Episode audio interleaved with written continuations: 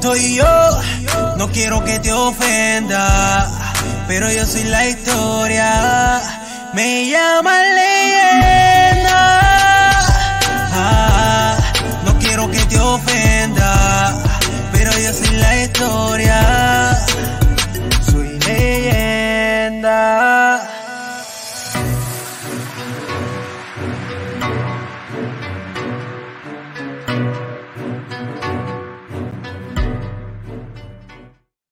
Saludos a todos y buenas noches. Bienvenidos al episodio número 34 de Piro a lo Natural.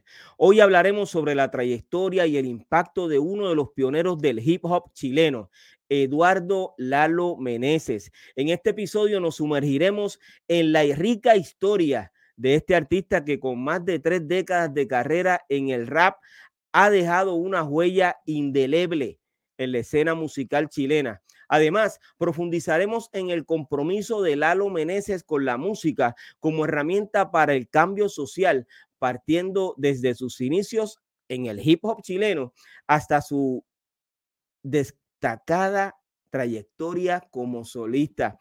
Únete a nosotros mientras viajamos a través de la vida y la obra de este rapero y autor del libro Reyes de la Jungla. Es para mí un honor de todo corazón eh, tener en esta plataforma a, al colega chileno Lalo Meneses. Saludos, Lalo. Saludos, hermano. ¿Qué tal?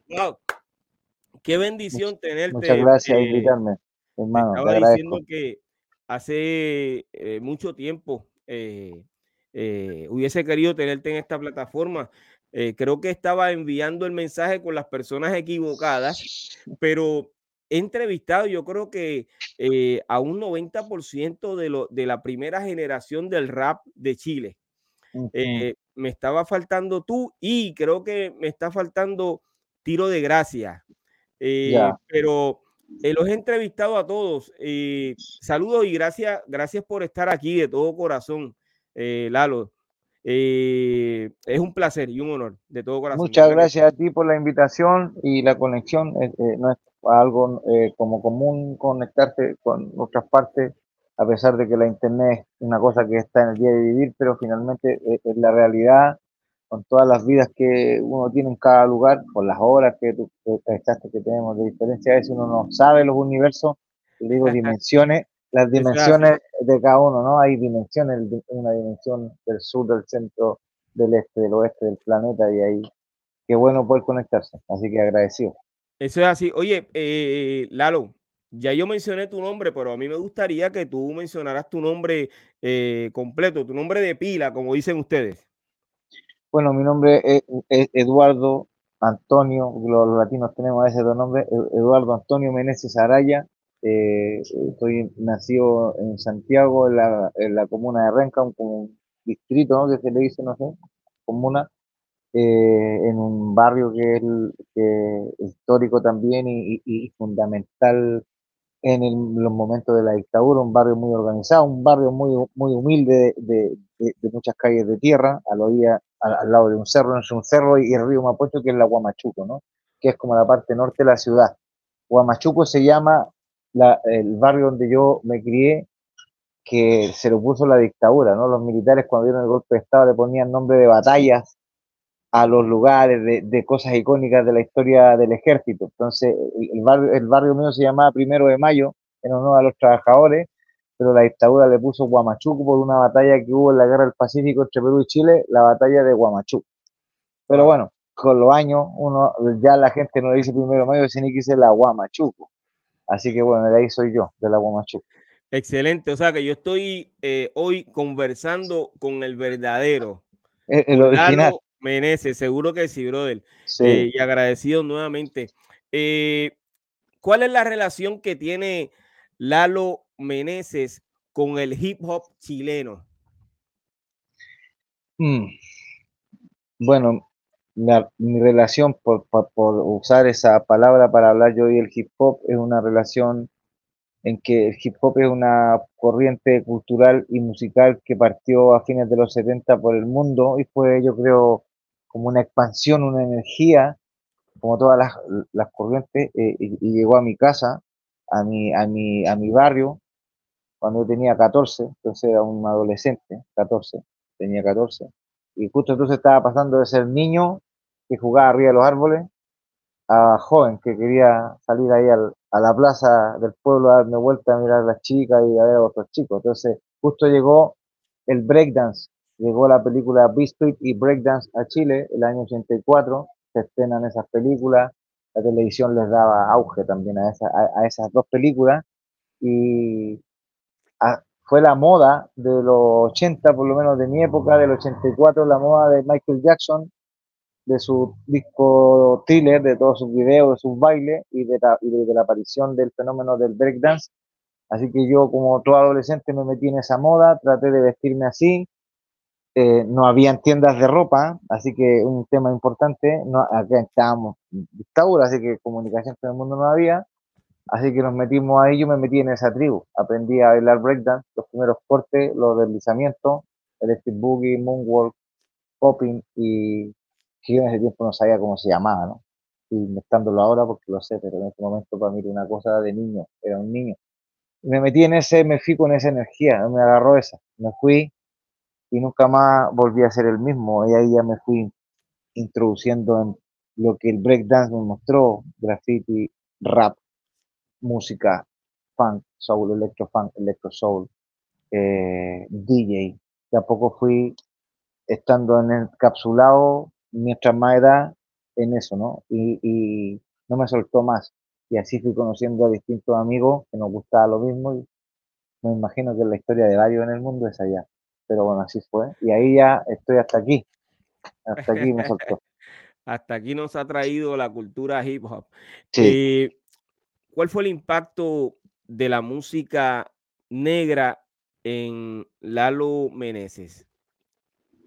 Mira, el, no, las generaciones nuevas en Chile, no sé, en nuestros países quizás distintos, tienen una relación con el mundo del rap donde Snoop Dogg y o Eminem les pueden parecer súper viejos y vieja escuela incluso. Pero mi relación con la música negra y con el hip hop es de artistas que son muy legendarios y que vamos a, hacia ahí. ¿Como cuáles? Mencióname uno. Bueno, yo creo que de la música negra, además de Michael Jackson, yo creo que Elwin and Fire y Gat son, cuando yo tenía 11, 12, música disco. ¿Quién es? Bueno, entonces, ¿qué es esa música? La música que llegó, la música negra. Entonces hay varios impactos. Ese es un impacto los soundtracks de la película, de las películas de Breakdown, eh, yo creo que uno de los temas que me impactó es B-Street Breakdown de Grandmaster Mel, tema central de la película B-Street, eh, eh, Reckless de Ice-T, del soundtrack de la película Breakdown, DJ this is the way reckless now. Electro rap para bailar breakdown, los que son viejos me entienden de eso, ¿no? Esos dos temas me volaron el, el cuerpo, aquí, y bueno, y obviamente toda la música que circulaba en esas películas, muy solera, Chaka Khan, eh, eh Case, estamos hablando de Kulan de Gan, eh, eh, de Cómodos, toda la música negra de, de, de, fin del 70 y los 80 que deja de ser un fan y se empieza a transformar en un fan medio electro, fan callejero y, y, y después de caer lo que nosotros tenemos como también parte de la música para los breakers. Así que esas, esas músicas me impactaron desde el principio hasta los años 87 que conocí a, Run DMC y Public Enemy, que llegó aquí un cassette grabado sin carátulas, no había que, como ves, cómo eran esos, esos no había como saber cómo cara tenían, pero Rising Hell y el primer disco de, el primero de, Public Enemy, eh, eh, Bone the Choke, que se llama, algo así, o sea, eso era ya ahí, me está instando a, a rapear, a rapear, era demasiado bueno. Ok, pero eh, según pude entender, al principio mencionaste que habías comenzado como B-Boys. Sí. Entonces luego pasaste a ser DJ también. No, no, yo nunca fui DJ y en Chile, en especial en Chile, el DJ fueron muy pocos. Los DJ pioneros, que son de los 90 y son todos amigos de mi edad, los que pasaron por Pantera y los que fueron de los grupos cercanos y paralelos a nosotros. O sea que en los, 80, tenían tocadiscos con parlantes. ahora los DJs que tú puedes encontrar ahora, claro, porque está el Cerato y todo eso. Los primeros DJs en Santiago de Chile siempre fueron, como le decimos aquí, voy a usar una palabra, fueron cuicos. Los primeros grafiteros fueron cuicos porque comprar latas, comprarse un par de técnicas. En el barrio prevaleció el breakdance y el rap directamente, breakdance y rap. Entonces, en los 90, cuando ya hay mercado de rap y llegan las modas, y todo, ya el, rap, hay Hill y ya todo el mundo conoce el rap, ahí yo empecé a ver locos que tenían unas 1200. ¿Y a dónde las sacaste? Me las trajeron de fuera. Que tienes que entender que Chile está en el culo del mundo. Aquí llega todo al final. Y antes era peor. O sea, que esas marcas no están aquí, no tienen tiendas. ¿Cómo las traes? Las traes pidiendo a Estados Unidos, qué sé yo, Alemania, no sé dónde se hacen. Así que yo fui B-Boys, pasé a rap, pero claro, los breakers de mi época pusimos música con cassette, con radio doble casetera en la gesta, así que igual podíamos decir que éramos DJ improvisadamente para amenizar las batallas o las primeras tocatas que las pistas salían de cassette. Así que no sé si es DJ, pero selectamos con radios. Ok, eh, quería eh, saber si en los años 80 no hubo DJ de, hip hop en Chile como tal, porque mencionaste los años 90. Sí. En los años 80, no hubo DJ. Eh, eh, el, hip hop apareció, como yo lo viví, y, yo fui parte de una crew muy grande donde yo era uno más, era uno más, había vivos que eran los organizadores, hasta algunos están hasta el día de hoy todavía ahí. Eh, no teníamos eso, ¿no? Ah, mira, aquí esta historia ya la he contado, pero la voy a contar. Aquí llegó Jimmy Fernández, que era un chileno que se fue exiliado, sus padres, y se dio una vuelta entre Italia y Panamá. Y llegó un día, el año 87, a Bomberosa, que es la calle que está en Centro Santiago, donde bailábamos breakdance. Todos los sábados nos se juntaban las tribus de todas las comunas. Y todos ahí éramos marginales y de repente llega un flaco grande, que Jimmy Fernández, que es rapero de la pose latina, un pionero también. Lo conozco, lo entrevisté. Llega un flaco ahí, llega el flaco ese, dice, no, yo vengo de Panamá y a Italia, yo bailo, a ver, y sale bailando, mano, viejo la cagada, porque aquí los bailan así, pero todo con cuidado, este cuando llegó hizo combinaciones de power mode, de up y además de eso empezó a traer la información, tenía VHS en ese tiempo de, de Zulu Party de Italia, de cómo era la movida en Panamá. Y ahí recién yo creo que empezamos a captar los que estábamos en Bomberosa, no sé, 30, 40 cabros, que esto era hip hop, una cultura, y estaba conectada, porque llegó este emisario, por suerte vio en ese mismo tiempo, yo que no era una moda, y nos dijo, oye, man, esta es la movida. Así que parte ahí, y claro, te compráis tocadisco por ahí en, un, en, un, en, una feria de cosas usadas, los primeros días, el DJ de, la, de Latin Pose, su primer grupo, mi primer DJ, el Carquín era el tocadisco de su, de su abuela, con un parlante, le sacamos parlantes y empezamos ahí con el volumen. O se hicieron los mezcladores, aquí te mandaban el colegio así como en clase, en clase de electrónica, te iba a comprar las piezas y así tu mezclador en una, en una tabla de madera. Así que nuestro día hizo una, y me parece que muchos lo hicieron también, así como hacerlo, ¿no? Artesanalmente. Pero DJ, así como poniendo fiesta en música, yo creo que eso viene pasando ya pasado del 95, 96, y, y que DJ de música rap, yo creo que llegando a los 2000. Hay un desarrollo de la cultura, pero de una cultura, de una cultura que no tiene control de los elementos ni de la historia y que se desarrolló de otra forma, ¿cachai? No, no como se desarrolló en, el Bronx, en Brooklyn o en otros lugares, se desarrolló, yo digo al revés quizás, ¿no? Se desarrolló al revés, b-boy, rap y no graffiti y DJ que quizás fue más old school en, en, en, Nueva York siempre estuvo el graffiti antes del hip hop, que estuvo. Y el D también en parte de la cultura eh, norteamericana, neoyorquina, eh, centroamericana, jamaicana, pero acá eso no estaba. Así que eso fue, se fue después incorporando. Yo he entrevistado aquí en esta plataforma a, como bien dije, a muchos de tus colegas y algunos dicen que eh, llega eh, la música eh, a través de Jimmy Fernández. Sin embargo, otros dicen que antes de que Jimmy llegara con, con la música y etcétera, pues ya se estaba bailando breakdance. Sí, se está, por supuesto. es correcto. estaba bailando breakdance sin conocer los nombres, no había conexión con gente de afuera. O sea, voy a, hacer, voy a decir esto. Yo no sé a quién más entrevistar. Pero eh, para no, no, ser polémico, yo trato de ser lo más fidedigno que se pueda con la historia real y concreta, ¿no? Puede que, alguien, gracias. puede que alguien venga y te diga, oye, yo empecé el año 78 y tú le digas, ¿qué edad tienes? La misma del Lalo, 54. El año 78, ¿qué edad tenía? 8 años. ¿Y dónde lo aprendiste? No, es que aquí se va a hablar la onda disco. Punto uno. Año 78, en Chile había una web que se llamaba Estado de Sitio, toque de queda. Se levantó el año 82. Nadie fue a un club y no hubo discoteca hasta el año 83. No hubo en Chile clubes para nadie. Punto 3. Si vas a un club y tienes menos de 18 años, no puedes entrar. Así que ahí de repente a veces nos falla a lo mejor la imaginación. Sí, había programas de televisión que daban por ahí Solid Gold, vimos algunos. Ya, pero yo por no por ver Star Wars el año 80 voy a pertenecer a la fuerza de los Jedi, pues mano, si pertenecer a la fuerza de los Jedi significa ser parte de la weá, no es que la vi de lejos, ¿no?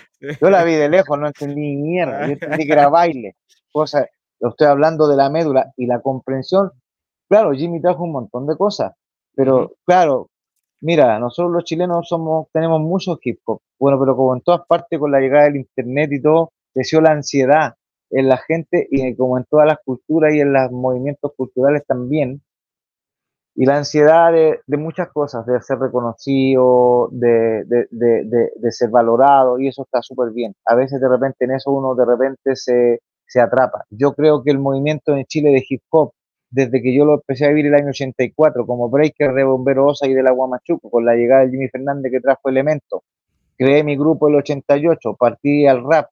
Yo creo que como el año 95, el año 95, pude entender, yo creo que el 60% de lo que yo estaba metido. Y ahora, el año pasado, este año, en septiembre, en agosto, el, el, el, el, día del aniversario del hip hop lo pasé en Nueva York con el Jimmy Fernández en Nueva York, me invitaron y vivimos toda esa semana el aniversario de, de hip hop, lo vimos en Nueva York. Bueno, además de la actividad y todo, yo me fui a Harlem a quedar donde un amigo. Y me vino un retro, que yo soy muy investigador de la cultura negra, de los derechos civiles, Malcolm X, eh, los Panteras Negras, y llegué a los barrios donde esto, eh, Alan Clayton Powell, la avenida Martin Luther King, X, bueno, empiezo a entender de dónde viene todo el hip hop y yo creo que recién a, los 54 años puedo entender cuál fue ese chispazo cultural, la mezcla que hubo entre latinos y negros para que esto surgiera y que había medularmente como idea, la idea de vivir bien en el barrio, de estar tranquilo, de superarse. Pero tenía varios, varias aristas que yo creo que no las entendimos nunca y todavía hay gente que no las va a entender porque tiene que vivirlo y tiene que comprenderlo. Y, yo creo que mucho podemos decir, sí, hay mucho graffiti en Santiago, sí, pero el, el, el 50% son rayas, hermano, que están en Nueva York pintadas hace más de 40 años y que estamos haciendo una, estamos copiando. Hay otros, los grandes, y no digo que sean muy famosos, los grandes yo los considero los que empiezan, uno dice, mira, hizo una cara de su madre en este graffiti este, que el mural latino, si se la vuelta, loco, los chilenos o cualquiera se da la vuelta allá con los gringos, después termina entendiendo cómo los latinos influenciaron a los pintadores callejeros. Entonces, por eso digo, esa vuelta, esa comprensión de entender la mezcla que creó esta cultura, yo me la he dado y, estoy recién sentándome a masticarla a los 54. Así que de repente apresurarse a decir que hay un gran movimiento, claro, hay mucha expresión, pero conciencia de un movimiento hip hop, yo creo que todavía falta bastante porque no la vemos en el arte. Claro, tenemos un portavoz tenemos cantantes de rap que dicen cosas, claro, porque el rap dice cosas, pero movimiento, movimiento consciente de eso, no sé si tenemos todos los elementos, ¿me entendí? Por un lado, algunos pensarán que es una cosa muy artística, otros dirán que la weá es política. Yo puedo decir que es política, que es artística y que es del gueto. Y ahí hay un del gueto, sí. Es en el COA, es en la jerga, tiene jerga, tiene identidad barrial y así ahí se va la chucha. Así que yo estoy recién asumiéndome hip hop a esta edad por completo, recién asumiéndome. A los 25 creo que todavía no entendía tanto y ya, ya rapeaba. Excelente. Eh, acabas de mencionar que eh, comenzaste con un grupo en el año 1988. ¿Comenzaste a rapear en, esa, en ese mismo año?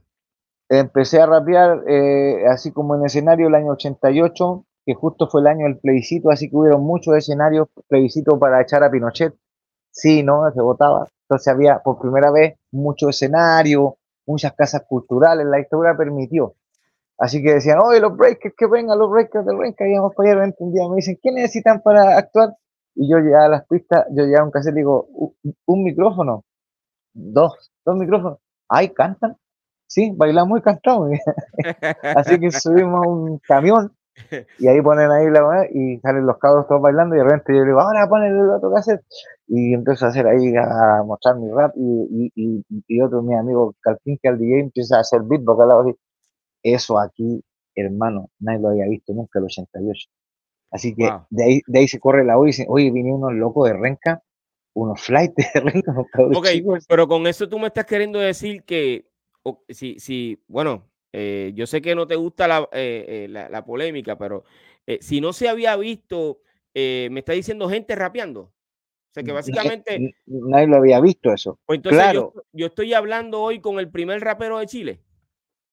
Yo no sé si yo soy el primer rapero de Chile, pero la gente no había visto eso en un show y por eso no empezaron a llamar. Después, con el tiempo, obviamente me fui encontrando con otros que también les gustaba el rap y intentaban rapear. Conocí a Pedro Fonseca, que cantaba soul y rapeaba. Y eh, rapeaba, pero no era de mis pagos, ¿no? No, no éramos eh, eh, vecinos. Pedro tenía varios años más que yo, venía de otra forma social también, distinta. Nos encontramos y yo digo, oye, a este igual le gusta el rap y este también rapea, vamos a verlo. O sea, yo lo hice en ese momento, el 88, te, te digo que teníamos 17 años, o sea, estábamos haciendo una cosa de cabros, pues digo, no teníamos conciencia Jimmy también rapeaba. Yo le mostré mis letras a Jimmy primero en el callejón de baile. Le dije, oye, escribí un rap. A ver, muéstralo. Ay, se lo canté. Está bueno, me dijo, pero yo no, lo escribía, lo, lo, imaginábamos, así no se escribía, lo, te lo iba aprendiendo de memoria, lo iba alargando de a poquito. Y ahí ya después de esta primera actuación así con los breakers, mi amigo DJ me dice, oye, ¿sabéis qué? Ordenemos las pistas y vos tenéis como tres canciones, ordenemos las canciones y hagámoslas. Y ahí partimos, y ahí partimos. Y, y, bueno, el 88 fue el año también en que conocí a Pedro, también lo conocimos, ahí salió, ahí salió su disco, así que fue un encuentro para nosotros como, oye, había otro eh, que rapeaba. Pero claro, cuando, él era profesional. Hablamos de, cuando hablamos de Pedro, es de Pedro Fonseca. claro, claro, él venía de una banda, de, de claro, con banda, con era un grupo profesional de música. Nosotros éramos unos cabros que bailábamos breakdance, estábamos en, el, en, el, en la otra orilla. Pero claro, empezamos a, rotar, no en los grandes escenarios, pero en los escenarios de feria, barriales, que se hacían aquí, así que nos llamaban, oye, los breakers de Renca, esos que cantan, que vengan a cantar. así que bueno, y ahí empezamos, eso fue. que se fue creando un movimiento. Se fue creando. Y se fue... Pues entonces, eh, ¿ustedes consideran a Pedro Fonseca como parte de la cultura hip hop? porque en aquel momento estaba rapeando, él continuó sacando discos de rap. Él, él, en, su, en su música, la, música de Kirusa es esencialmente soul y mixtura. En el primer disco puedes encontrar reggae, salsa, estamos hablando de Chile, tú eres de Centroamérica, aquí esa música no es de aquí. Entonces, cuando nos gustaba algo que era de allá, los que la asimilaban, eh, que hacerla, hacerla, entonces había salsa, había reggae, había soul, había jazz en el primer cassette, tocado por ellos, a la chilena, y había un tema que se llama Algo está pasando, que es un rap donde hablan de un informante de la, de la, dictadura, camuflado entre las ese, es el, ese es el tema que eh, es el tema central. Como el primer rap. De, claro, eh, eh, ellos grabaron eso en el 87, así que grabaron antes que todos nosotros. Okay. Entonces, cuando lo conocimos a Pedro, claro, Pedro, por ser una persona que también vivía en otra, en otra, tenía otra posibilidad, su papá era abogado, abogado laboralista y todo, tuvieron acceso a viajar. Pero cuando lo conocimos ya había, ido a Brasil, tendía la onda, ¿no? Tendía la onda de Estados Unidos, había ido con la familia, entonces. Pero también fue como el Jimmy. Nos dijo, vengan a mi casa, yo tengo unos casetas ahí, veamos, y vimos videoclip toda la tarde de rap, porque a él le llegaba el cable donde vivía, el cable, llegaba aquí a la zona de gente con dinero, ¿no? Y ahí daban ya Young TV Raps, Young TV Rap, y, y, y, veamos videos. Qué onda, loco, nunca hemos visto tanto hip hop en una tarde en la casa de Pedro. Entonces, Entonces Pedro fue muy dadivoso también contando. Por lo menos a mí en primera persona yo me hice muy, muy cercano a Pedro, familia con él y con el Jimmy también. No sé si los demás de Bombero Osa o los demás de Santiago o de otros lugares de Chile, por eso pueden decir lo que quieran, porque yo, ellos no estaban ahí, yo estuve con esos dos que son los que tenían elementos culturales que yo no tenía, pero que me ratificaban, así que yo tomé mucho de, de esa fuente, ¿no? Digamos, de la mata misma del viajero Jimmy y de la mata misma de Pedro, que también era un músico, que gustaba de la música rap y de la música soul y sabía y coleccionaba discos y todo. Entonces, yo de la mata de ellos recibí mucha información, así que sí, es Pedro parte de la cultura hip hop, por supuesto, porque influenció y dio información, que es una parte del hip hop muy importante, la información. El conocimiento. Eh, Lalo, ¿cuándo conoces a Chino Máquina? Toda la vida. Chino Máquina lo conozco porque vivía, al lado de mi casa, en mi barrio. Okay, pero entonces... chino, al juez, todos somos del mismo barrio, de la misma calle. Oye, dale. Así, sí. O sea que si Chino te está viendo, está al lado tuyo ahora mismo, básicamente ahí en la calle. Claro, claro. Ahora, ahora anda, anda, viendo unos temas de su madre que está, que la están operando, pero bueno, generalmente, ahora ya que ya ha pasado los años, que yo ya soy, tengo hijo, hija, cada uno se fue dispersando, cada uno vive en su mundo, pero nos criamos, claro, nos criamos aquí. Sí, sí. ¿Qué hay hacer mañana? ¿A dónde fue el Lalo? No, tomó la micro, no, o el chino, no, lo, lo, vi, sabíais todo, pero claro, nos criamos así. entonces, de pana bailando breakdance, así, eh, ellos llegaron a más chicos, oye, estábamos practicando en un, en un cholguán, en un linolio, y también traían un paso y lo mostraban, y ahí empezamos a hacer una pequeña crew de, de breakers, y que yo me desarrollé bailando breakdance eh, con Chino desde muy temprano, yo creo que lo conocí como el 85, 86, fui a su, a su, a, su callejón a bailar a la casa de un vecino, y ahí todo, eh, a pues bailar, pues, era la onda. Sí. Ok, pues quiere decir que esos primeros pasos que tú diste eh, con Jimmy y Pedro Fonseca, Chino Máquina ya estaba contigo. Chino Máquina está conmigo, pero claro, cuando yo tenía 20, Chino Máquina tenía 14. Ok. Entonces tú entenderás que, claro, a veces, no, y, y, él lo recuerda. Vamos a la disco, vamos a la disco. Entro. Y entra detrás mío, hacía lo visto. No, no, no, él no entra, menos de edad. Ya, chino, chao, hermano, nos vemos en la casa mañana. Pasaba eso, en la primera etapa pasaba. Pero después, como si. Sí. Eh, eh, y perdóname, eh, si eso ocurría, ¿cómo surge la idea de fundar el grupo Panteras Negras? ¿Y cómo incluyes a, Chino?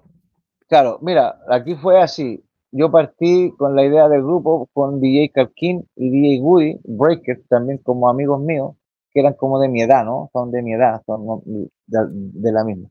Chino venía como una generación de, de los no breakers, pero como era más cercano también a mí, cuando yo hacía algo yo se lo estaba siempre mostrando y él siempre estaba haciendo también ruidos con la boca y todo. Entonces en un momento el DJ me dice, el chino bailaba muy bien, invitemos al chino al show para que baile contigo, para que se haga la coreografía y que haga beatbox. Así que Chino sube así como ya el 88, vamos, sube, sube, hacerte beatbox. Y beatbox, es que Pantera era eso, rap, beatbox y breakdance. Así que ya el chino estaba bailando breakdance, porque estaba ahí. Y de repente ya después pasa a hacer un poco flavor, ¿no? Eh, yo canto y el y vaya haciendo los apoyos. El primer cassette, si lo escucha, el primer cassette de Pantera, el chino hace todos los ataques que van detrás, todos los apoyos, los coros, los contrapartes, así muy Public Enemy y de a poco ya va tomando más personalidad ya en los próximos discos ya de empezar a rapear, así que está desde el principio, eh, partió muy joven, muy, muy más joven que yo, que tenía 14, 15 años cuando partió. Yo tenía que ir a buscarlo al colegio a veces, yo, así, al pedirle permiso al director que teníamos show en, televisión, entrevista. En serio, sí, vengo a buscar a, Daniel Fernández y a Daniel Palacio, que era el juez. Eh, y el director decía, bueno, ya, en serio, hermano, tienes que buscar al colegio, esos manos, ¿cachai? Así, pero bueno, así fue la historia. Me gustaba juntarse con, con, los más grandes a estos, a estos locos, entonces salíamos para todas partes y ahí entraron a toda la discoteca siendo menor igual porque eran los artistas, así que ahí era otra cosa. Sí, en la entrevista que le hice a Chino, él te menciona y menciona que, eh, si no me equivoco, que su, la primera canción que cantó fue escrita por ti. Eh, si no me equivoco, menciona eso. Esa entrevista la hice eh, hace aproximadamente dos años atrás. Eh, Bueno, en la, primera de, que hicimos para un documental, él está haciendo beatbox, break, break, break it up, el documental Entre la Esquina que se hizo acá en Chile. Chino ya está haciendo beatbox y tenía 13, mm, yo creo. Wow. o sea, y pero entonces ya cuando sí, ok, eh, cuando surge el, el documental ya existía Panteras Negras. Así subliminalmente, en, el underground de nosotros sí. Y ahí decidimos, nos dicen, oye, así que tienen canciones, sí. ¿Quieren cantarlas? Bueno, a ver cómo sale, pero pero con, con, con, timidez y éramos niños, hermano, éramos niños, no, no era como ahora, era... Bueno, ya, ya tú tenías 20 años. Claro, claro, no, cuando se hizo, se hizo el documental yo tenía 17, pero claro, ah, después ya, claro, pero ya después cuando asumimos Pantera, claro, yo ya ahí después tenía 20 años, ya ahí me tocó frontear con la gente, hablar, tratar de conseguirme la sala, ir a la cosa y, y llevarme a los chicos a tocar, después de volvernos en la noche y dejarlos a sus casas, eh, porque eran chicos, eran jóvenes, muy jóvenes, chinos, muy jóvenes, y, claro, la, yo hice un montón de letras y se las iba cantando a ellos, y bueno, la, eh, la íbamos viendo entre todos. Así que después ya fueron tomando más con el tiempo, claro, porque más grande empezó a escuchar más rap y empezó a ir con su propio estilo, así que fue muy bueno eso también. Eh, hay más gente que está también en el Pino que después nos siguieron tocando, que participaron en esa, ¿cómo podíamos decirlo, no? Eh, había hasta el, Oscar Uejola, el Tom, el Jorge Vidal. Entonces, cuando teníamos una letra, eh, yo la mostraba a todo el grupo de mis amigos del barrio, éramos todos los de ahí. Entonces, oye, pues este que haga el coro y los otros no cantaron a ese, o podría este traer. Entonces, se dio una cosa muy, muy bonita, muy como, como un taller, digamos, día, ¿no? Como una escuela creativa sin ningún nombre Así fue surgiendo Pantera. Y ahí por eso hay elementos como Chino o el Pita que son muy menores, porque igual eran muy destacados. Pero nosotros nos creíamos muchos artistas, de verdad. Hicimos, coreografía el año 88 para ir a televisión a competir con, con, con ballet de televisión y, y, ganamos. Hicimos coreografía así, ¿no? En serio, pero totalmente, nos creíamos el cuento, niño y todo. Así que eh, el chino, el chino hemos pasado por un camino artístico bastante profundo hasta realizar videos, pintar, de todo un poco, ¿no? Conociendo las artes y, eso. Así que ha sido, yo creo que ahí nace también el grupo, nace de eso. Panteras Negras, eh, ¿cuál fue el alcance de este grupo, tanto a nivel local como internacional? Yo creo que Pantera tuvo un alcance muy local, no sé si internacional, quizá después de los años que nació el Internet se haya difundido en la música, porque antes no tenía cómo hacerse. Era difícil que alguien, era difícil para los grupos chilenos tener distribución internacional. Chile es un país muy chico, aquí no había sede, de Warner o, de Universal, o no, no había nada, está en Argentina eso. México y Argentina siempre fueron los, como las casas latinas y Chile es un país donde había muy poca gente, así que, claro, nosotros acá, yo saqué mi primer cassette de Motei o disco de rap lejos del centro del año 90, cuando nadie había sacado, claro, estaba de cruza, pero hacían fusión, lo hacíamos rap, 10 temas de rap, no era fusión, era rap. Así que en ese sentido ahí nosotros defendimos la capa de que el primer disco de rap lo hicieron los Panteras, no lo hizo otro grupo, no lo hizo otro grupo. Entonces disco de rap pero claro, pero eso tuvo un alcance a mano a mano, ¿viste? Por un lado. Y claro, y, y pues, llegar a todo Chile de una u otra forma, se fue copiando en ese tiempo el cassette, existía el pirateo de cassette a cassette, la gente grababa un tema, dos temas, sonaba por ahí uno en la radio que nos, que nos tocaban como cosas raras, ¿viste? Como cosas raras, vamos a tocar un tema de rap chileno. Y, y pero fue así, así que no sé si el, el alcance internacional yo creo que fue Mira, a mí, me, a mí me causó, yo fui el año 97 por primera vez a Argentina y ahí tocamos con todos tus muertos y aquí tú María Marta que hacían música negra de allá. Y ellos decían, sí, sabíamos de ustedes, pero no habíamos escuchado un tema, porque claro, alguien usaba la cordillera y decían, aquí hay rap, sí, aquí hay unos buenos que se llaman los Panteras, pero, pero claro, no había video, no había como tener los registros, así que sí, sí estaba, pero yo creo que internacionalmente, después de los 2000, quizás que la gente pudo en otros lugares conocer nuestra historia. Oye, como parte de la historia, creo que escuché ahora que eh, mencionaste que el primer disco de rap lo hizo Panteras Negras. Sí. En Chile.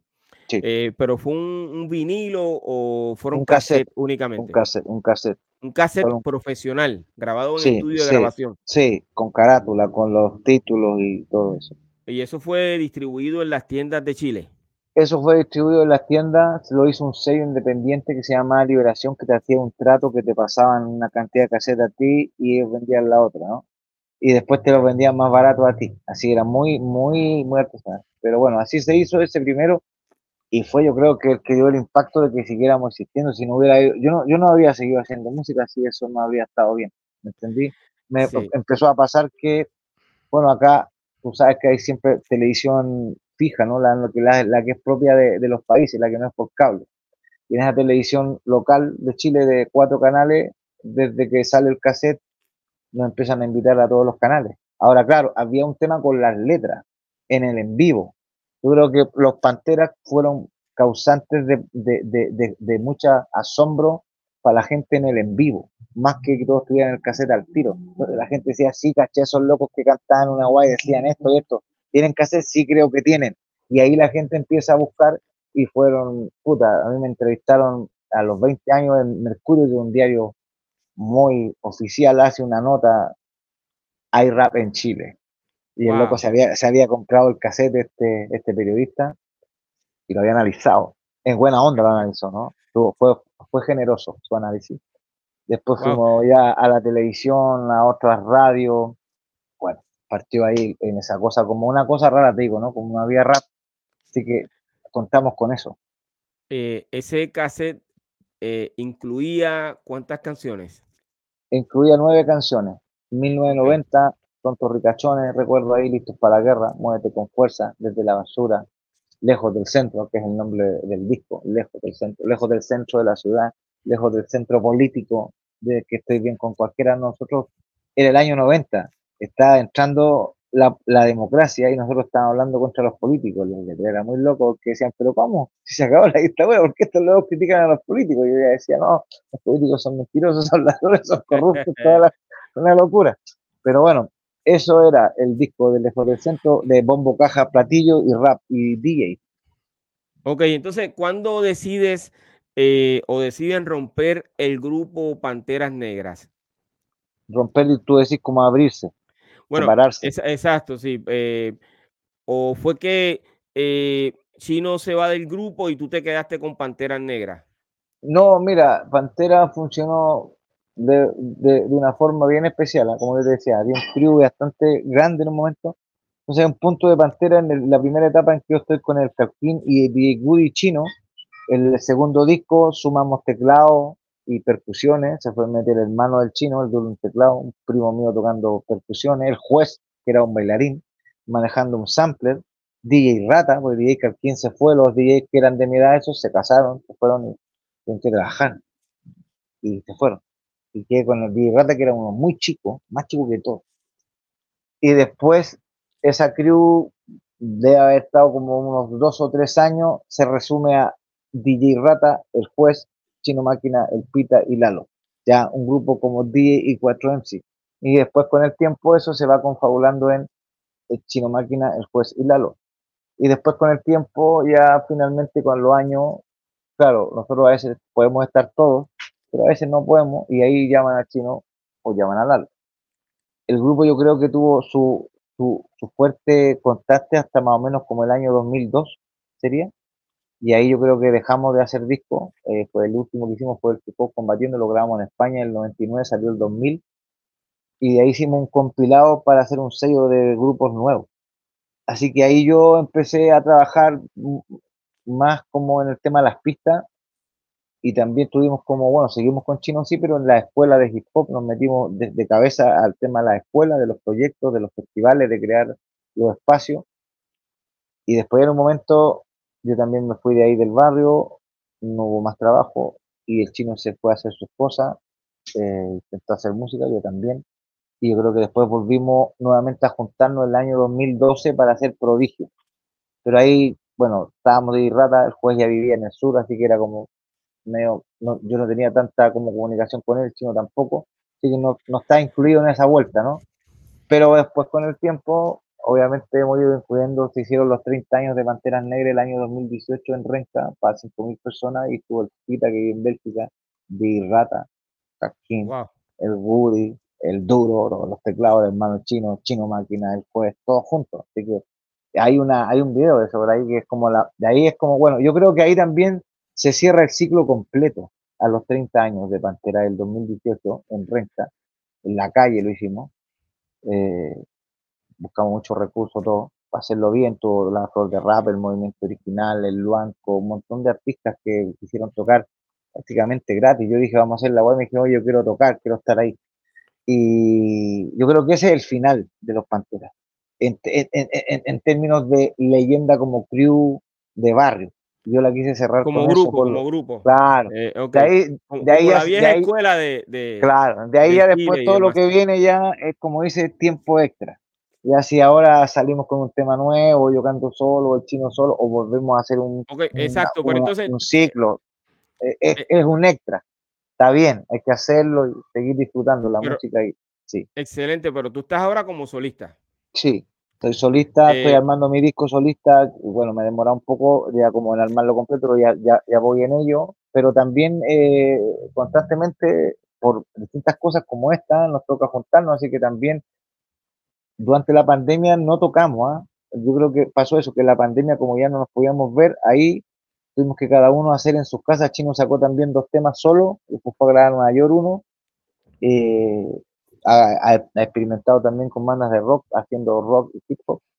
Y yo también me fui por un lado más como hacia el soul, siempre como creando yo las pistas y todo. Pero claro, cada cierto tiempo me dice, oye, hay una cosa ahí que les parece si se juntan. Ya bueno, de repente nos juntamos. Ahora nos vamos a juntar, ahora luego, a fin de mes, vamos a ir después de como tres años a una cosa que se... En, e, en, ese tiempo tú has lanzado temas. Sí, yo he lanzado temas. Chino también ha lanzado temas y claro, pero siempre, a ver, ¿cómo digo esto? Yo no puedo rapear solo sin decir mi historia. Y mi historia es que yo soy un pantera. Y yo, porque yo canto con el chino. Yo canto solo y eso te asombra si yo canto con el chino. Después el Peter Ratas cae de raja. Tengo que decirle una letra. Pero no necesito juntarme con todos para dejarte asombrado, porque con uno de los panteras basta. Así de simple. ¿Cachai? Eso es Oye, un poco. ¿y cómo se titula eh, lo más reciente de, de, Lalo Meneses? Bueno, hay un tema que es, eh, eh, salió el año pasado que se llama Me Escapo, y, antes estuvo Pungas en su recto. También estuvo Esta Vida con Macha de Chico Trujillo, que también lo hicimos también. Ahí es un, son dos temas, uno que es Esta Vida y el otro que se llama Ponle Bueno, que es como una cosa instrumental entre beat y, y músicos. Así que hay cuatro temas que salieron de ahí de ese corte, más uno que hicimos también en pandemia, que se llama Sentimientos Vitales, con yo fui el productor de la pista y, bueno, lo invité y lo hermanos en la letra, Pedro y Jimmy cantan en ese tema, Sentimientos Vitales, que no ha subido a, las plataformas porque en un momento yo pensé subir y subiendo todo, pues me voy a guardar para cuando suba el álbum hacia lo antiguo. Yo voy a subir uno que otro tema, pero voy a subir el álbum porque no, no puedo estar haciendo para acá tema en video. A mí me gusta que la gente escuche el concepto, que ponga play hasta que termine, ¿cachai? Que entienda lo que querías entregar como concepto. Todavía trabajo un poco la conceptualidad de un álbum, más que de single, ¿cachai? Así que ahora, ahora vamos trabajando uno que hicimos que se llama Atrapado, que lo he estado tirando, bueno, yo he estado tirando un montón de temas nuevos, lo que pasa es que no, no han salido. Hay, hay más temas nuevos de la Menezes. Eh, yo hago un show ya con por lo menos ocho placas nuevas. Y ahora hay uno que se llama Atrapado, que es hago con Anita, y que vamos a, bueno, que se está ahí ordenando, se está mezclando y ya irá a salir, yo creo que por ahí, por abril o mayo, el videoclip con el tema, y ahí paro de los videoclips porque es un gasto, loco. Gasto un hombre con tanta familia no puede tener, así que prefiero guardarme, sacar el álbum, hacer el esfuerzo de sacarlo bien. Pero cuando llegan las regalías, pues eh, claro, claro. las actividades se recupera. Por supuesto, por supuesto. Claro, lo que pasa es que también creo que eh, estoy como un poco en contra de esa, es que es como una cosa impuesta por el mercado, ¿no? Haces la canción, tienes que hacer el video. Yo no vi nunca un video de, de NW hasta que pude ver la MTV como el año 93. No necesité ver el video de Strade Campton para que me eh, para que me llenara o el video de Fight the Power. no lo vi, escuché nomás. y yo, todo, ha cambiado, porque por eso existe, claro, eh, eh, YouTube y esta plataforma que, estamos utilizando hoy para poder transmitir este podcast. Claro, entonces yo busco un poco que, claro, que hagan videoclips, pero yo no hace videoclips de todos los temas, porque hay temas que son para oírlo, hay que buscar que la gente, a ver, esto es música, no es cine, que no se nos pierda, que tiene videoclip como una forma de promoción de una canción, no es que esta sea una película, pero claro, como sea, eh, a ver, eh, el sistema que, maneja todo mueve, la, cámara donde la quiera poner y, y, está imponiendo una forma de cultura muy desechable y muy permeable para América Latina. Y lo voy a decir así bien honestamente. Para América Latina eh, se permea una forma de música y de cultura que es solamente para América Latina. Que si tú te vayas a Francia, te vayas a Holanda, a Bélgica, yo voy todos los años de gira, o con los Panteras o solo. Vamos, hacemos dos meses, vamos generar las comunidades chilenas. Entonces uno tiene la oportunidad de medir, porque uno dice, va a Europa, claro, están los blancos. No, va a Europa, están los árabes, pakistanes, los latinos, el mundo amplio. Y uno dice, oye, pero aquí la música es distinta, aquí la radio es distinta, aquí la radio, en la radio normal te escucháis el Win Fire y, te podéis junto con una cosa que está sonando en francés. ¿Por qué la radio así? Porque la cultura está protegida por los estados. En cambio, Estados Unidos promueve para los pueblos de América Latina una cultura de la ansiedad y del consumo. ¿Cachai? Que es como, bueno, que saque el videoclip, porque yo estoy pagando la internet, necesito mi videoclip. Es como ir a un refrigerador el internet eso. Es un refrigerador donde yo quiero buscar mi producto, que yo lo pago a fin de mes. Pero yo soy músico y digo, no me has pagado a mí, así que yo voy a hacerlo de otra forma. Vas a tener que comprar el vinilo del disco de la Menezes y lo vas a escuchar. De hecho, vamos, vamos a hacerlo así. Vamos a sacar el vinilo, porque lo vamos a hacer en vinilo, y vamos a esperar como dos meses para subirlo a las plataformas completo, porque creo que hay que hacer, no es que yo, yo no pretendo tener un público de gente joven, porque la gente joven escucha la música de su época. Yo creo que el público de los Panteras y el público de Lalo, o, o, o, yo no sé, de otros artistas de rap como lo ven, es de gente como yo, que tiene 45, que tiene hijos, que tienen 40, que tienen familia, que son casi abuelos, hasta 60 es el público de los Panteras. Y ese público escucha como yo, no ve las la solicitudes de, amistad del Facebook. Y somos así. Y sabéis que tenemos que permanecer así porque si no se muere toda la esencia y terminamos siendo todos coreanos, todos iguales que los locos. Estamos ahí con la cámara pintándonos la cara, o todo el día transmitiéndonos. como aprendí la ideología, de los Panteras Negras de Estados Unidos, me la, me la aprendí y dije, no, no, no, no, voy a correr como la moquera, no me voy a mover con sus latigazos, yo no voy a bailar, voy a bailar allá, porque allá es donde se baila, como antiguamente se hacía. ¿Cachai? Ese es un poco. Ok, entonces, yo te pregunto, Laro, eh, sí. ¿lo, ¿lo quieres ¿Quieres continuar haciéndolo como lo hacías antes? Eh, eh, la forma de, de, mercadear tu producto, pero de esa forma, ¿tú crees que eh, te permita o que puedas vivir de la música? Mira, yo, ah, yo ah, en ese, sí, claro, es que, Es que yo, si tú te pones, si tú te pones con el calendario y piensas que yo salí a los 14 años de mi población con la idea de ser artista y tengo 55, hice siempre lo mismo. Sobreviví, aquí estoy. Ahora, yo tengo que ser honesto. No sé cómo lo verán otros artistas mayores. Yo no me, no me proyecto a esta edad, por hermano, en cuatro años más tengo 60. que me voy a proyectar como figura a los 60, hermano? No, nosotros ya a esta edad hacemos la música porque nos gusta, ¿cachai? Yo no sé si voy a tocar 50 mil veces, voy a tener un millón de reproducciones, y yo no aspiro a eso. Yo aspiro a hacer lo que, a ver. Hacer lo que te gusta y que, es, que es, como trabajar, es como trabajar en greda, es ser un joyero. Yo hago joyas, ¿cachai? No voy al mall, no a trabajar, yo hago joyas en mi taller que eres mi anillo, que eres mi, mi, mi artesanía. Excelente. Esta, es la que yo hago. Así la hago. Ah, después no se va a hacer seguro que después se va, como se va a extinguir como muchas cosas que hacían nuestros abuelos ya no están. Yo soy parte de eso también. Así que yo no podría ir en, el otro mundo así tan rápido, no, así queriendo ser, no sé, bueno, como Chayán, que sigo operándose, disculpando que el hombre bueno es famoso, pero me dice, Chayán no envejece, weón. Chucha la weá. Y ahí igual me da pena, weón. Pero suave, suave, suave, que, que es boricua, ¿ok? Claro, no, pero, pero bueno, no, porque me da pena porque yo también, porque yo, por ejemplo, cuando fui allá, ahora cuando estuve en el Museo de Hip Hop, estuve con gente que son de Puerto Rico que salieron en la película White los primeros grafiteros, y, y, y, y B-Boys. Eh, estuve con, con Pavón, de Pavón y Clemente, que, que, que, de, que de, de Rock City Crew, también es boricua. Ahora, hablamos de esto mismo. ¿Cómo no puedes envejecer si eres artista, si eres mina? No puedes envejecer porque tienes que estirarte la cara, porque así te lo pide el mercado. Oye, qué mierda, loco, yo tengo arrugas. ¿Qué onda? No, no, no, yo voy a envejecer. Pero, es así, pero es así. Ve, a Stevie Wonder que envejece, Stevie Wonder envejece. Y, y así, o, o Feliciano, que, que envejece y que uno dice, mira, ya canta menos, pero yo le digo a mi hijo, escúchalo, porque este no va a escuchar de nuevo, porque estos se van.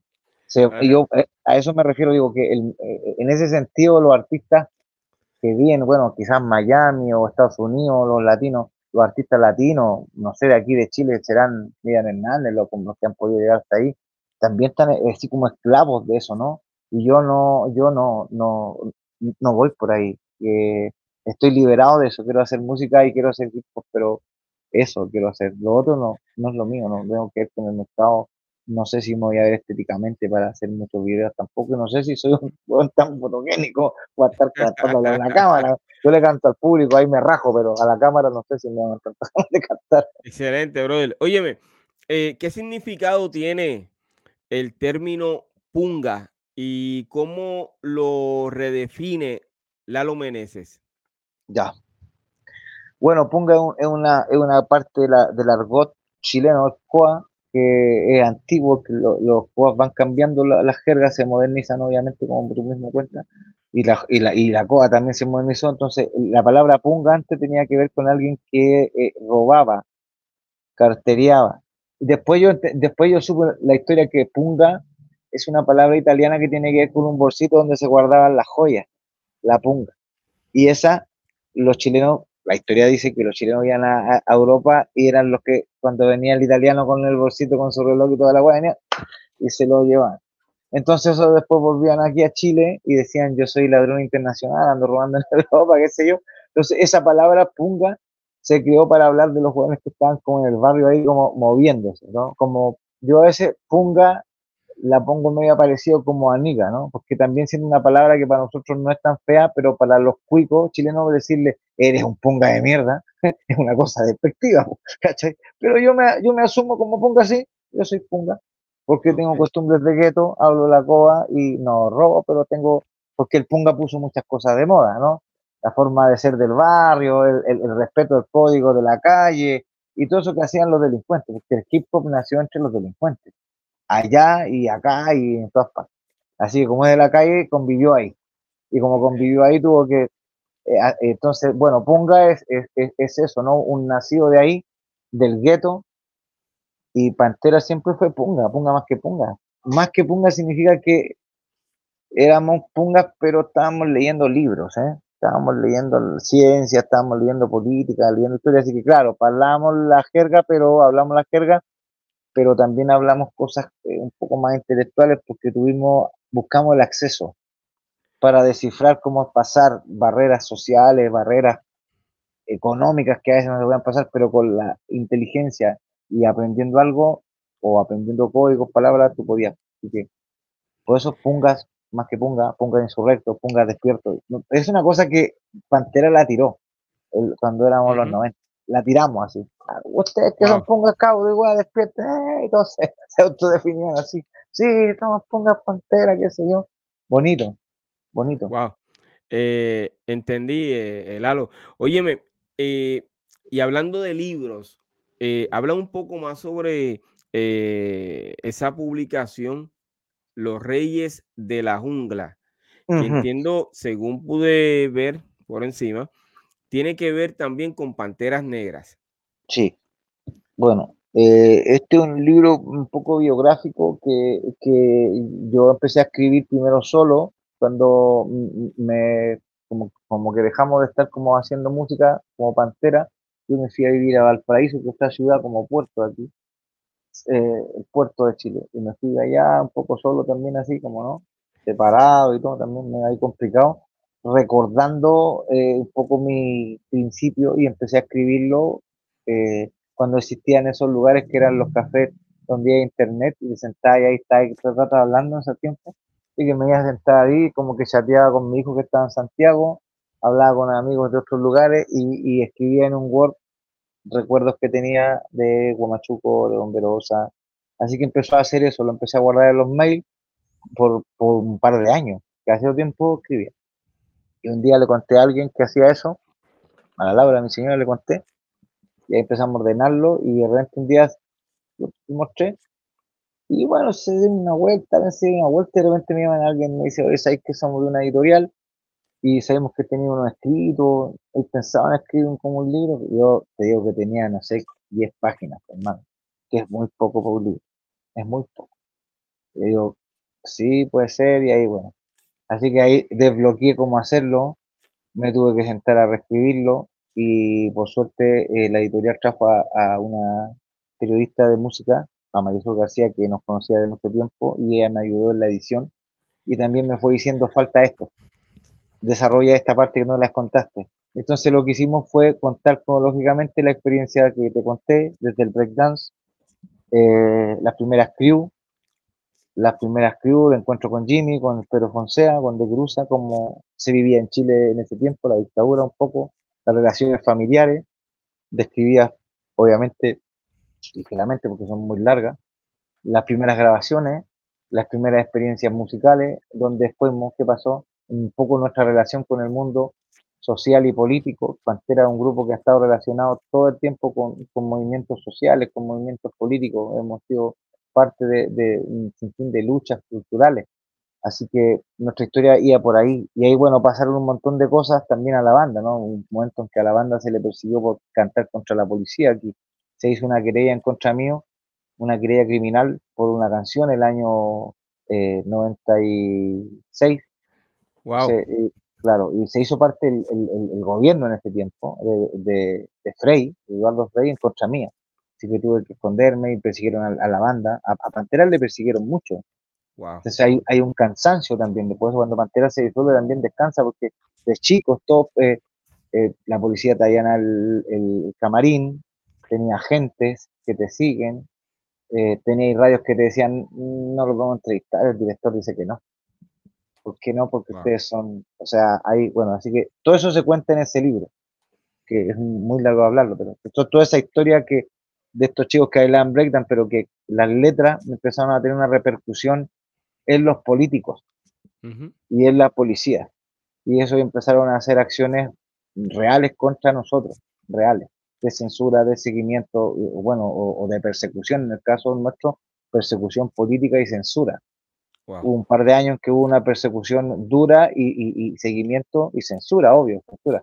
Así que de eso se trata el libro, que va contando como, bueno, todas estas anécdotas, esta gira, cuando fuimos por primera vez a Argentina, Europa, cuando grabamos en España, cómo llegó eso, entonces se va contando en el libro todas esas anécdotas de una forma entretenida, creo yo, que se rían un poco también, pero para que también, porque también hay pensamientos, cómo va cambiando el pensamiento del, Lalo Chino Breakdance al Lalo y Chino que están grabando en el País Vasco en el sello de la Polla Record, donde fundó la ETA el sello.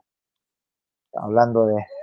¿Cachai? ¿Dónde estamos aquí? Esto es un, sello, es un sello donde son simpatizantes de la ETA, son radicales. ¿Y por qué quieren grabar a los panteras? Porque dicen que los locos cantan weá, que están claros de la weá internacional, de, lo que se hablaba antes de la, de la lucha internacionalista cultural.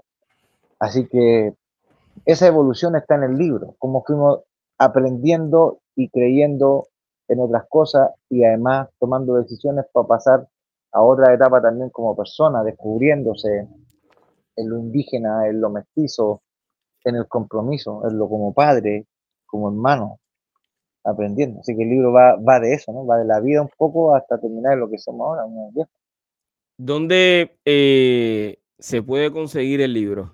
El libro está en ocho libros, que es una editorial. Yo no sé si todavía ellos tendrán, me, me, parece que sí hay copias físicas y me parece que también ellos tienen una forma de copias digitales. Ocho libros se llama eh, Editorial Ocho Libros. Está por internet, la puedes buscar y pones Rey de la Jungla Editorial Ocho Libros y te va a salir un link donde me parece que, no sé si, no sé, no es audiolibro, pero tiene una forma de libro que te lo entregan en un archivo y tú lo puedes leer en tu compu. Pero eh, los físicos yo creo que hay muy pocos, pero por ahí deben haber. Yo creo que conservo uno pero bueno, puede que el próximo año reeditemos, porque vamos a reeditar el disco Reyes de la Jungla de Pantera en vinilo, y puede que reeditemos el libro y, haya como un, encuentro de show y varias cosas con Pantera para recordar ese disco.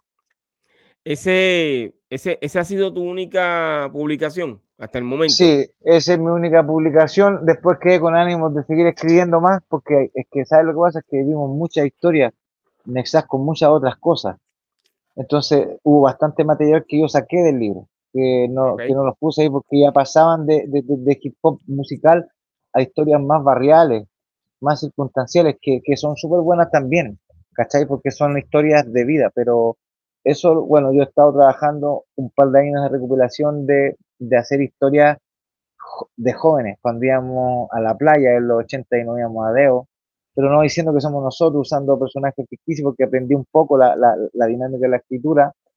Y, y, así, pues distintas historias, incluso de otros también, porque aprendí cómo a, cómo a poder. Entonces estoy armando algo que quizá el próximo año ya salga que son historias eh, vivenciales que van a tener un título y quizás no van a ser con fotos, sino que vamos a hacer como un dibujo que va a decir, bueno, Año Nuevo en el Sur, y una historia. Una historia real, ¿no? Una historia real con cosas reales, no ficción. Historias callejeras, historias populares. Así que yo me después como, como hicimos muchas giras nosotros en Chile y nos quedamos a veces en la región, en vez de, venirnos el lunes nos veníamos un, mes después. Y que pasaban muchas cosas cada vez que salíamos de gira, porque vivimos muchos muchas cosas como grupo. No caen ni en las canciones contarlas. Tienen muchas anécdotas. Eh, Lalo, hablando de luchas, eh, ya nos queda poco tiempo. Eh, y, de historias callejeras, ¿has tenido tiraderas con otros raperos? Sí, me hice una, una tiradera guerrillero oculto, creo, guerrillero oculto, sí. Ex amigo mío, alguna fuimos muy amigos, con Pantera también guerrillero. ¿Pero hace mucho tiempo o eso es reciente? Eso lo hizo él como el año 2008 sería, ¿no? Cuando recién empezaba a existir la, palabra tiradera, porque aquí no existía eso. Yo no lo conocía, lo conocí ahí. ¿Y, respondiste? respondí una canción. Y bueno, después finalmente lo arreglamos a lo callejero, eso, ¿no? Lo arreglamos a lo callejero y ahí se acabó la, se acabaron las ganas de cantar.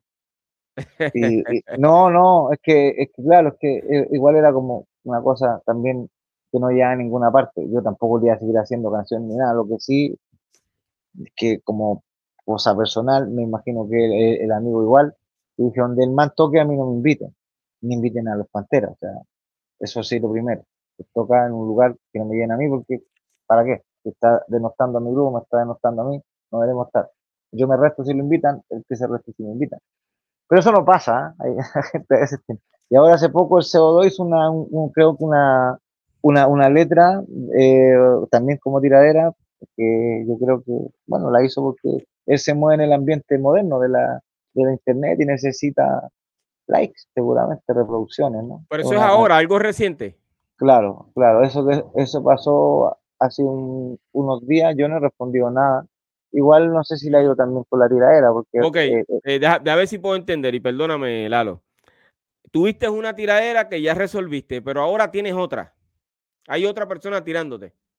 Claro, me tiró este CO2 y bueno, en realidad más que tirarme a mí, CO2 se puso a hacer una polémica con respecto a su relación con, con, con, la, con la Anita Tillú, que es, que es que era de su grupo, que es una artista internacional de Chile, que es la artista más importante. Así que lo que yo hice fue escribir un día, postear y decir, oye, este man está hablando contra una mujer, está denostando a una mujer públicamente. Me parece malo para una persona que tiene más de 40 años, ¿no? Que tiene hijos, hijas, que haga eso. Y yo después hice una canción donde, bueno, habla de mí, pero la verdad es que no voy a responderle porque yo no, como yo le decía el otro día a un amigo, es que yo no participo en este morbo porque yo no, a mí no me están pagando. Yo no subir video por, por, por reproducciones. Es lo que te dije, el refrigerador. Si tú vas a tu refrigerador y quieres que el Lalo haya respondido, sí, pero tú no le has pagado al Lalo. Así que yo no voy a responder porque yo no inventé ese negocio. Él se puso a ofrecer que iban a haber cosas del Lalo en ese refrigerador, se mintió. Porque no va a haber nada, porque nosotros, porque estamos haciendo, yo hago música verdadera, ¿me entiendes? No, no puedo, ahora claro, alguien le puede hacer una respuesta.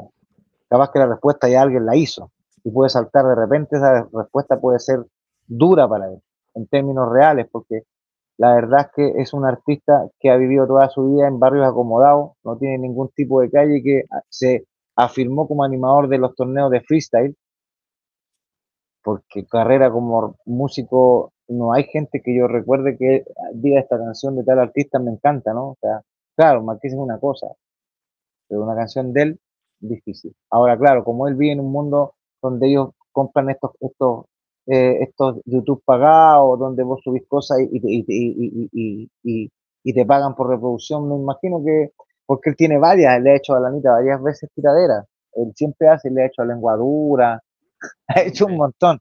Ahora, el tema, el tema para mí era simplemente esto. Es una persona misógena que ofende a las mujeres.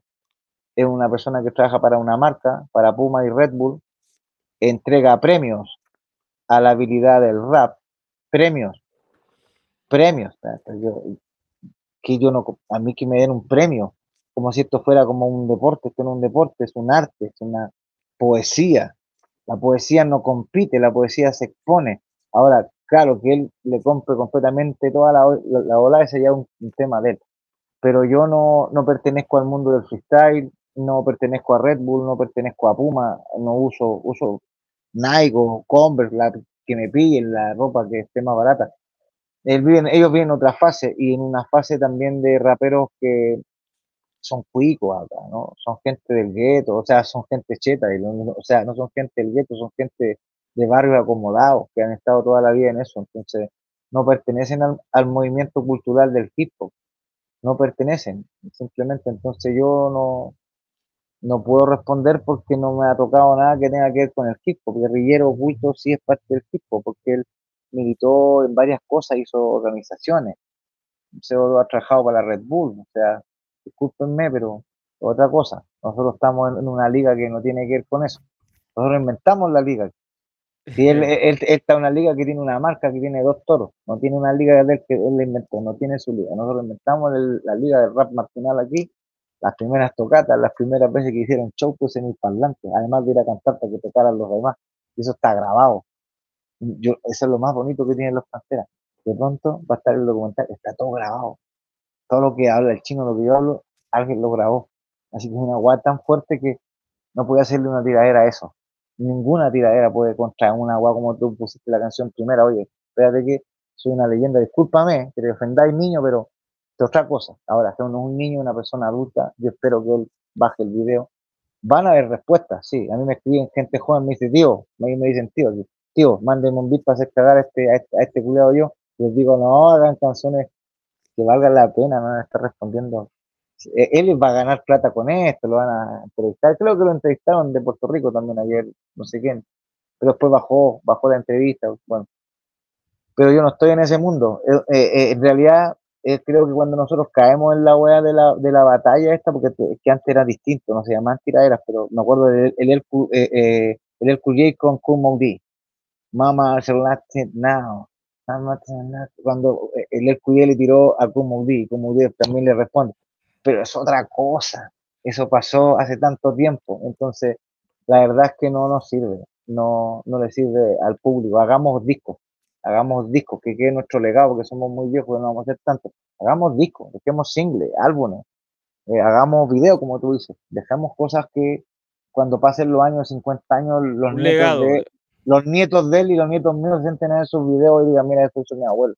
Como cuando alguien habla de la salsa, de Willy Colón, de Rubén Blades, cómo, lo hacen sus, descendientes, con ese orgullo, porque pueden haber tenido problemas, pueden, haber, pueden haberse enojado con Héctor Lavoe, pero eso no nos importa a nosotros, se pelearon ellos o no, o estaban muy pasados. A mí lo que me importa, lo que me queda de ellos es lo que dejaron. No me voy a meter en la chimuchina porque esa chimuchina es moderna. Hoy es que lo dejó por este y se fue con este otro. Mierda eso, hermano. nosotros, loco, Lalo, eh, yo tengo que despedir este episodio, hermano. Eh, yo te agradezco de corazón que hayas estado aquí en el canal de las leyendas conmigo. Eh, ha sido un verdadero honor, brother. Yo te deseo mucho éxito en tus nuevos proyectos y que sigas hacia adelante, brother. Ya, mi hermano. De verdad que sí. ha sido un honor de verdad, oíste, de todo corazón. Gracias, gracias, gracias. Bueno, gracias a ti y a toda la gente que te escucha y que te sigue allá de Puerto Rico también, pueblo hermano. Y, y bueno, eh, eso, eh, gracias por el espacio, por poder contar esta historia, que puede ser una lata para la gente más joven, pero bueno, si se da el espacio contarle que queda registrada en tu canal, estáis dejando algo para los que quieran oírlo después, así que yo, yo agradecido y bueno, que te vaya bien también con el programa. Ahí vamos a estar ahí también compartiendo y pendiente de lo que también así para ir entendiendo más de la onda de ustedes allá, así que muchas gracias por esa conexión. Gracias, brother. Un abrazo desde Puerto Rico de todo corazón, ¿ok? Abrazos para allá.